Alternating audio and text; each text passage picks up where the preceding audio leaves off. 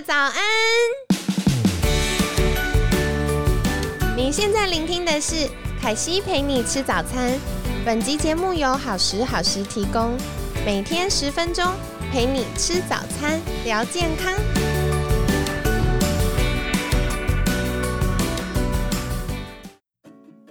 嗨，欢迎来到凯西陪你吃早餐，我是你的健康管理师凯西。今天呢，星期五快乐！你们这礼拜都好吗？那今天凯西想要跟你分享比较进阶的议题，就是关于毒素还有我们基因对于情绪的影响。那首先呢，毒素的部分先来跟大家聊聊。其实我们日常生活中真的不知不觉间会累积很多毒素。像是吃了高脂的食物啊，水喝太少，青菜吃太少，没有固定便便呐，我们肠道就会开始有些毒素的堆积。那再来的话，我们可能不小心，呃，吃到有农药残留的食物，特别外食，我觉得很容易常常踩雷。那再来的话，就是常常骑车或者是通勤的朋友们，可能这些汽车废气。就会造成一些重金属污染，或者是不是居住在工厂附近呢？嗯，如果工厂的这些烟呐、废气没有被好好的过滤的话呢，也有可能会排出一些含有重金属的废气，就会呃被我们吸到，然后增加身体的负担。那再来的话呢，是不是呃有些人可能？平常很少活动，很少运动，那很少活动，可能我们新陈代谢变比较慢，然后或者是诶很爱吃一些高脂肪的食物，那这些呢也会因为没有被好好的分解或新陈代谢比较慢，然后影响到我们身体产生一些毒素，又跑到血液循环跟嗯透过迷走神经刺激我们的大脑。那再来的话，想要特别强调的是，其实毒素啊，对于大脑有很深的伤害哟。有些伤害是很难被恢复的。那，嗯，凯西在前几天也有跟大家介绍到，我们大脑有一个城墙叫做血脑屏障。正常来说，它应该要把门关紧紧，只有在我们熟睡期的时候，才会因为血流的改变，然后稍稍打开一个小缝。让我们大脑里的代谢废物可以跟着血流一起被冲出去，然后到外部血液循环开始被嗯分解跟代谢。那如果嗯今天大脑的城墙没有关紧紧的时候呢，这些毒素就会跑到大脑。那首先它会影响我们神经传导物质的传递。当我们这些激素没有办法好好的透过嗯，神经传导传出讯号，或者是透过血液循环到该去的器官或组织作用的时候呢，也会影响到我们的情绪。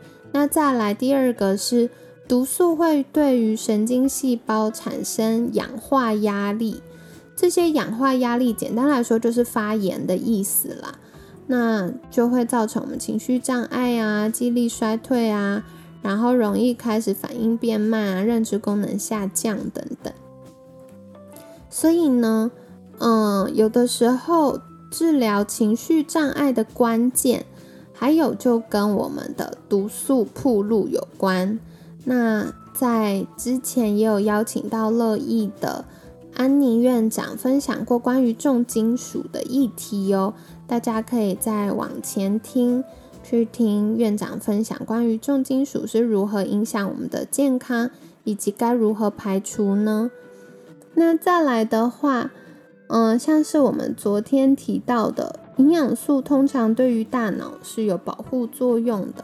那除了矿物质锂，就是我们一般说锂电池的那个锂啦，锂可以减缓，就是一些可能。大脑神经退化的状况，像是老人痴呆症啊，然后可以帮助稳定情绪。那我们昨天提到的碘跟硒可以支持健康的甲状腺，然后间接呢帮助我们的情绪变得比较稳定正向，容易觉得快乐。所以这些就是嗯营养素跟毒素对于大脑的影响。那除了刚刚提到的部分呢，还有哪些营养素对于我们情绪有帮助呢？首先就要来聊聊的是我们表观基因学很在乎的，嗯，甲基化。大家不用记得甲基化是什么，简单来说，嗯，凯西白话文解释就是，它是负责开关我们这些 DNA 的人啦。所以如果甲基化运作没有顺畅的时候，我们坏的都一直被打开，然后我们想要可以变瘦变美，然后可以长命百岁的都被关起来的话，身体就会越来越运作不顺畅。那什么会影响到甲基化呢？其实会影响到我们身体生化代谢的营养素非常多。可是凯西在这边想跟你介绍三个，一个是 B 六，B 群的 B 六，一个是 B 十二，另外一个是叶酸。那嗯，像凯西自己有做了，就是身体生化代谢的检查，还有甲基化基因的检查，就发现。哦，因为我肝脏代谢毒素的效能比较差一点点，所以呢，我就会容易有毒素在身体里面。那毒素在身体里面乱跑乱跑的时候呢，就会让我的这个甲基化小工人呢，把这个 DNA 乱开乱关，那就会让我的这个神经、大脑神经传导物质或情绪受到影响。那另外，我的身体也比较容易缺乏 B 十二跟矿物质镁，所以像我自己在日常生活中，我就会额外补充帮助我神经可以放松的钙跟镁，让情绪比较稳定，然后感受上比较放松。另外，我也会补充 B 十二，帮助我可以比较放松，容易有好的休息跟睡眠。所以关键就是。嗯，各式各样的营养素还是要均衡摄取，因为你也可能很难知道说，哎，现在我每一个营养素的身体库存量大概还有多少呢？那如果你跟凯西一样是属于就是肝脏代谢比较差，或者是我们的胃消化的功能比较不好。常常会胃肚肚啊，胃食道逆流，可能就会影响到我们对于矿物质或者是 B 群的吸收哦。那这样可能就需要额外补充了。那再来的话，嗯，如果容易觉得焦虑、忧郁、睡不好，或许有可能是缺乏 B 六或 B 十二。那具体到底要补充什么，又要补充多少？或许就可以参考跟凯西一样的健康检查去检验，那找出真正核心的问题，以及找到可以补充的营养素，那补充之后就会比较舒服。所以像凯西在肾上腺疲劳那一段时间呢，嗯，以前不懂嘛，然后就一开始比较辛苦，可是后来呢，就发现很多营养素。可以帮助我稳定情绪，跟让我的大脑比较放松，然后工作效率比较好。所以我除了每天会补充 B 群之外，我就会额外补充 B 十二，然后再来我的情绪就变比较稳定，然后我就常常觉得很开心。所以，嗯，凯西其实想透过这个礼拜跟大家分享这些主题的关键在于。很多时候，大家对于情绪的波动或注意力、睡眠等等，都会觉得束手无策。可是，其实透过一些日常饮食的改变或影响，就可以帮助我们找回健康的主控权。那另外，凯西想要特别特别强调的就是，我们一定要把情绪状况跟我们这个人的价值切开。因为很多人会觉得，哦，我刚刚吼小孩了，我是一个糟糕的妈妈，或者是会觉得我在工作上提不起劲，我不是一个好的主管，那或者是，嗯，会觉得我觉得好焦虑、好忧虑，我觉得很担心，或者是有忧郁的情绪，或觉得很低落，就代表我是一个不够好的人。我一定要特别强调，很多时候这种情绪上的失衡，是因为我们营养素摄取不足，或身体的代谢出现一些小状况。所以大致上百分之九十八我们都还是很健康的，我们是有九十八分的人，是很高分哦。那剩下一点点，我们需要用我们的心去引导我们的大脑，引导我们的身体，帮助他度过那个嗯很波动的阶段。那适度的做一些调整，比如说做一些正念舒压啊，或者是做一些嗯营养素的补充啊，就可以让我们觉得好很多。所以今天不论你是觉得开心、生气、难过，还是觉得很有成就感，还是觉得很得意，还是觉得很焦躁、很低落，都跟我们这个人的价值无关。所以这个是凯西想要跟你分享的。那最后的最后呢，如果大家对于嗯大脑神经传导物质或大脑发炎，就是大脑神经发炎，或者是对于一些营养素的补充有疑问或有兴趣的话，也欢迎在私讯好时好时的粉砖，凯西会再回复。那如果你有想要做一些跟凯西。一样的检测的话，我也可以再介绍你们去我去的诊所喽。我很喜欢我去的诊所，我觉得医师非常的专业又有耐心，然后可以很仔细的告诉我，就是为什么我会有情绪波动，或者是我明明觉得很快乐，跟朋友吃饭呐，或者是我在做我很享受的事情。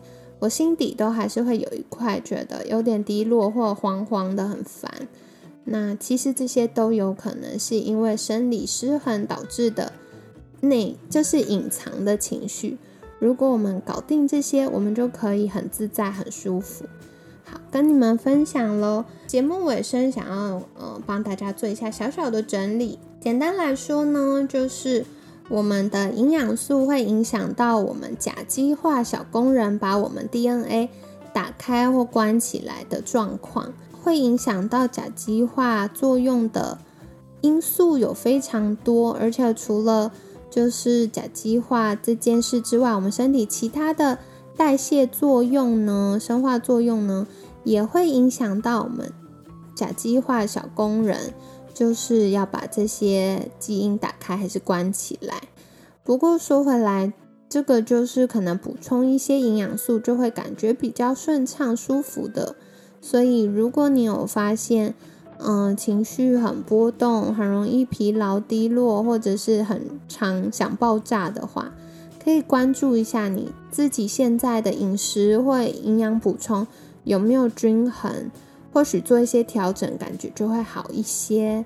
那再来的话，嗯，不断强调的就是营养。那第二个再强调就是毒素，都会影响到我们的情绪哟。所以有的时候觉得，嗯，想哭或想发脾气，不一定是真的经历了什么无法克服的事件冲击，很有可能只是因为生理失衡了。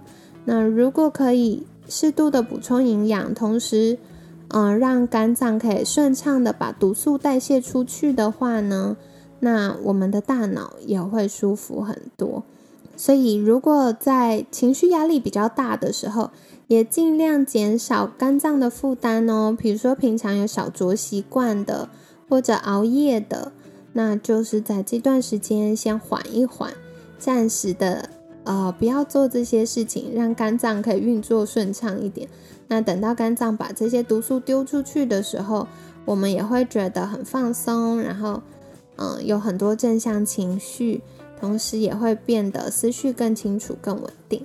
好啦，那跟你们分享喽。嗯，九月份我们分享的是重新打造你的脑，希望你喜欢这个月的主题。那下个月月慢慢进入到秋冬了。我们会来聊一聊的是换季保养的议题，所以如果你们对于换季养生、换季保养，或者是换季了遇到什么样的肌肤啊、过敏啊，还是情绪啊等等的困扰，欢迎私讯凯西，然后也欢迎嗯 email 给我，告诉我喽。那我再请专家来为大家解惑。谢谢你们一直以来的收听。那我们就下个月见喽，每天十分钟，健康好轻松。凯西陪你吃早餐，我们下次见，拜拜。